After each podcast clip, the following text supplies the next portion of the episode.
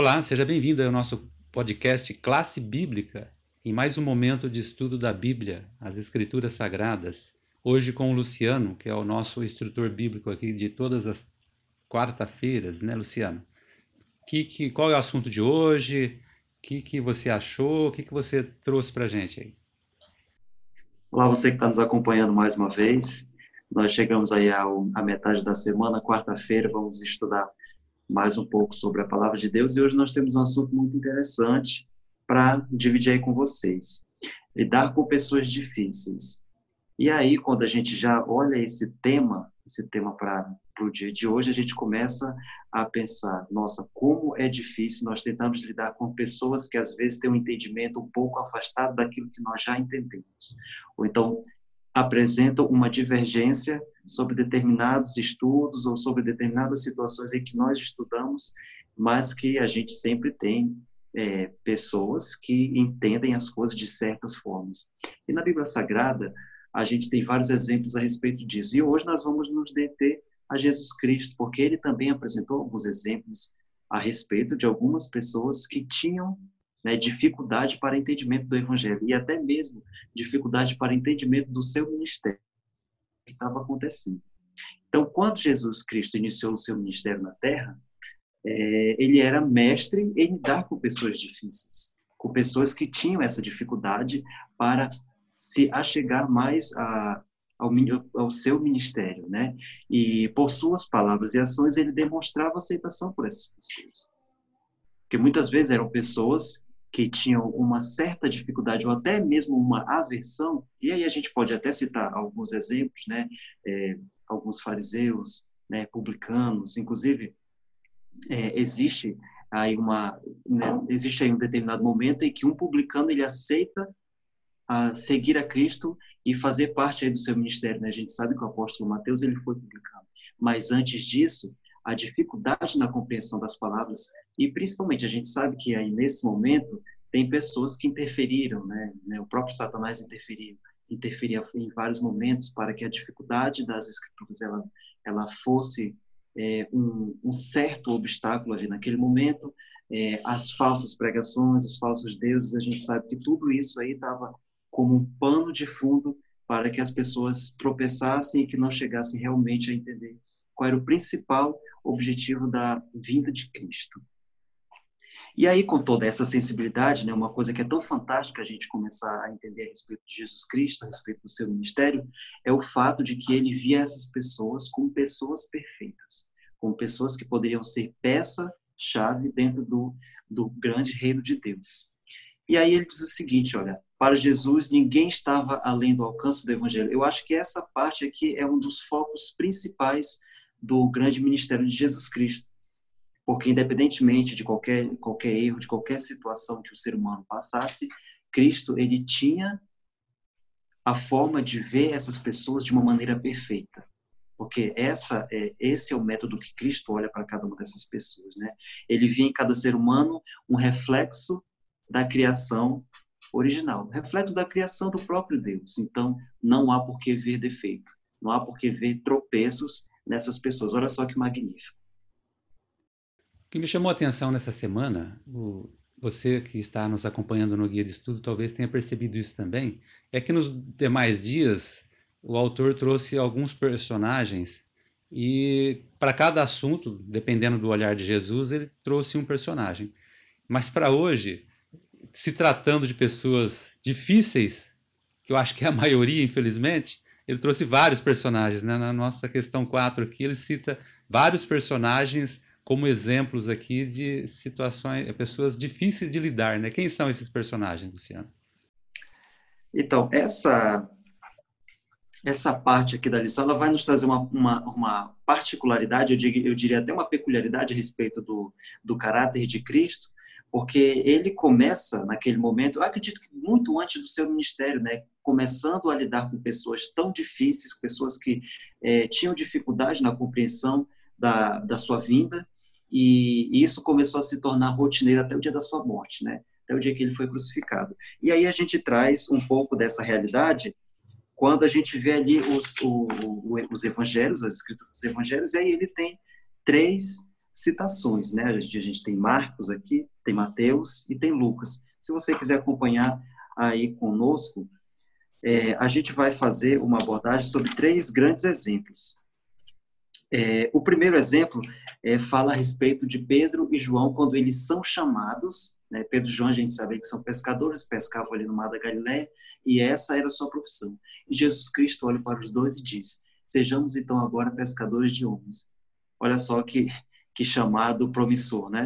E só para fechar esse pensamento, aí a, a, conclusão de tudo isso foi que os dois aceitaram e tiveram um, uma experiência muito grande com Jesus Cristo. Ah, no segundo exemplo, é um escriba que pergunta qual o grande mandamento da, de Deus, descrito na Bíblia Sagrada. E aí Jesus Cristo categoricamente apresenta a ele que a Bíblia apresenta os dez mandamentos, mas ele transforma em dois lindos mandamentos, que ele fala que o ser humano deve adorar a Deus diante de todas as coisas, amar a Deus e, em segundo plano, amar o seu próximo como a si mesmo. Essa é, esse é o grande, é, é como se fosse um, como se nós estivéssemos é, exemplificando os dez mandamentos, não, claro, desclassificando eles, né? Como muitas e muitas outras interpretações fazem. E aí ele diz isso ao escriba que ele está muito próximo de ser, de ser chamado e tocado por Deus por conta disso, porque ele já estava entendendo qual era a sua grande missão na Terra. E para fechar, né, um, um dos exemplos, eu acredito que esse, esse exemplo já foi até citado aqui quando a gente fala a respeito do amor de Cristo, que foi quando o ladrão, ele naquele momento, né, sendo tocado pelo Espírito Santo, ele viu algumas cenas ali que ele chamou muita atenção, que Cristo estava ali derramando até a última, até a última gota de seu sangue ali na cruz do Calvário, Maria e o apóstolo João estavam ali aos seus pés chorando, uma situação muito é, é, sabiam que Cristo a qualquer momento poderia dar o seu último ar de respiração e vir a falecer. E, e, e, o que Cristo estava fazendo naquele momento? Ele estava orando e falando palavras de bondades para aquelas pessoas, né? para Maria, para João, para as pessoas que passavam, né? porque as pessoas estavam passando ali. Aquele momento era um momento além de humilhação, era como se fosse um momento de, de que pessoas estavam ali passando para ver o que tudo estava acontecendo. E Cristo falando com palavras de bondade para aquelas pessoas. Inclusive, orando pelos soldados que os chicotearam, que cuspiram na sua cara, que lhes açoitaram, que lhes colocaram, os obrigaram a carregar aquela cruz. E o ladrão, vendo tudo, tudo aquilo, e vendo a, situação e tudo aquilo que Cristo, é, a forma com que Cristo estava lidando com aquela situação, ele começou a ser tocado pelo Espírito Santo. E num determinado momento, ele pede a Cristo e diz o seguinte: Senhor, no momento em que vier o seu reino, por favor, lembre-se de mim. Em contraposição a isso, o outro ladrão que estava lá do, também estava do lado de Cristo sendo crucificado, ele blasfemava a todo momento e dizia por que, que Cristo não se salvava e salvava eles também. Que aquilo não era uma situação para que um ser humano passasse. Olha só que situação, né? E o ladrão disse o seguinte: não, pelo contrário, que eles estavam ali pagando por tudo que eles tinham feito na vida, mas que Cristo estava ali por uma situação que não era favorável, porque ele não tinha nenhum pecado e também não tinha nenhum, nem, nenhuma acusação contra ele. E aí Cristo responde categoricamente para o ladrão: Em verdade te digo hoje que estarás comigo no paraíso. Então, é, esse foi o grande desenrolar da história. E a gente sabe muito bem que esse ladrão ele foi salvo. Não guardou nenhum mandamento, não não fez nenhuma boa ação, né? Durante toda a sua vida ele apenas roubava, mas no último dia da sua vida, no último momento da sua vida, ele reconheceu a grande glorificação de Cristo, reconheceu a Cristo como o grande Salvador, e essa e essa aí foi o desenrolar tão magnífico dessa história, da história em que o ladrão é salvo porque ele reconhece o grande poder de Jesus Cristo na sua vida. Você que está nos ouvindo, espero que tenha percebido aqui, né, do grande mistério da salvação, né? Como que pode, né? Um Deus de amor salvar as pessoas sem que elas precisem fazer nada, apenas o aceitando. E nesse caso do ladrão na cruz, né, Luciano, é, a gente observa aqui um detalhe curioso, né? Comparando os dois, um ladrão que representa a parte da humanidade que olha para Jesus e fala: por que, que nos salva? Porque não entendeu nada, porque na verdade aquilo que ele estava fazendo era a salvação. E ele, e ele questionando por que, que não desce e nos salva, né? É porque muitas pessoas não entendem o propósito e a missão de Cristo. E o outro ladrão, né? Naquele momento, como você bem mencionou, ele entendeu tudo e aceitou. Então, hoje praticamente a humanidade está dividida nesses dois blocos, né? Aqueles que olham para Cristo, entendem o plano e aceitam o plano, e aqueles que olham para Cristo e perguntam, né? Mas por que, que o Senhor nos, nos salva? Sendo que o que ele está fazendo é isso, né? Então está aí uma reflexão muito boa aí dessa lição de hoje para você é, tirar as suas conclusões e também tomar a sua decisão se não o fez né, até o momento. Luciano, você tem alguma indicação para os nossos ouvintes hoje? a indicação que eu tenho é um livro, tá? Esse livro ele é uma edição especial da, da editora Thomas Nelson Brasil. Ele fala sobre é o tema dele é escrito por Lewis, é um autor, e ele fala sobre Deus no banco dos réus, tá?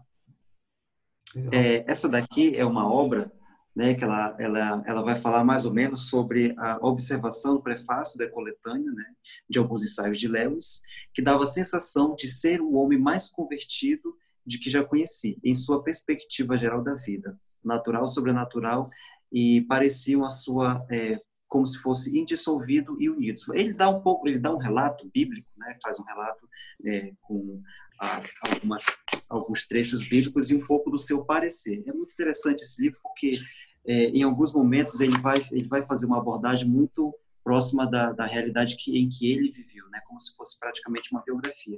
E é muito interessante, né? Não está muito focado no, no, no, no, tema que nós estamos é, trabalhando esse, esse, durante esse trimestre, mas é algo que está muito próximo da realidade dos estudos da Bíblia Sagrada. Então fica aí uma indicação muito legal, olha, esse livro aqui, que fala sobre um, um, um, tema que é tão abordado, né? sobre Deus e sobre o que Ele tem a, a fazer, sobre os seus planos em nossas vidas, e que sirva de instrumento para, sua, para o seu crescimento espiritual. Aproveite então essa indicação do Luciano, né? sempre com boas indicações aí para gente. Hoje vimos que temos diante de nós pessoas difíceis, mas também que merecem ser abordadas, ser, serem confrontadas, para olhar de uma forma diferente e trazer essas pessoas para perto de Cristo. Que Deus abençoe, um bom dia, uma boa tarde, uma boa noite a todos que estão aí acompanhando uh, os nossos estudos. Até a próxima.